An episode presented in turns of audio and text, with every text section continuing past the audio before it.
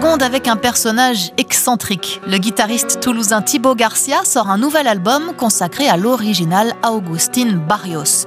Compositeur, guitariste, poète et dessinateur, né au Paraguay en 1885, connu des guitaristes classiques mais beaucoup moins du grand public, un artiste complet formé à la musique classique à Buenos Aires.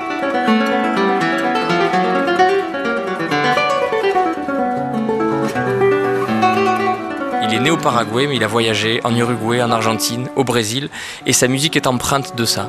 C'est un mélange entre toutes ces musiques populaires et la musique romantique à la manière de Chopin, de Schumann ou de Beethoven.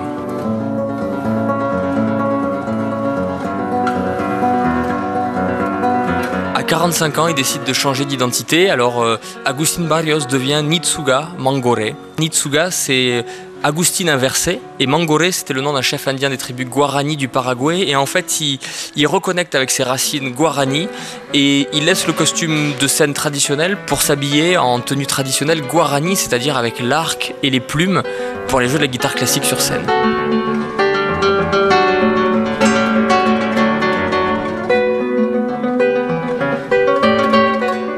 Certains diront que c'est pour euh, faire du buzz à l'époque, il y a 100 ans. Et c'est très intéressant de voir que dans ses œuvres, il utilise quand même toutes ces inspirations-là. C'est-à-dire qu'il y a toujours un rapport à la lune qui est une divinité importante dans la culture guarani. Il y a toujours euh, un rapport à la forêt paraguayenne. Il se dira même lui-même Je suis le Paganini des jungles du Paraguay. Donc il y a quand même une, une certaine vérité et une force là-dedans.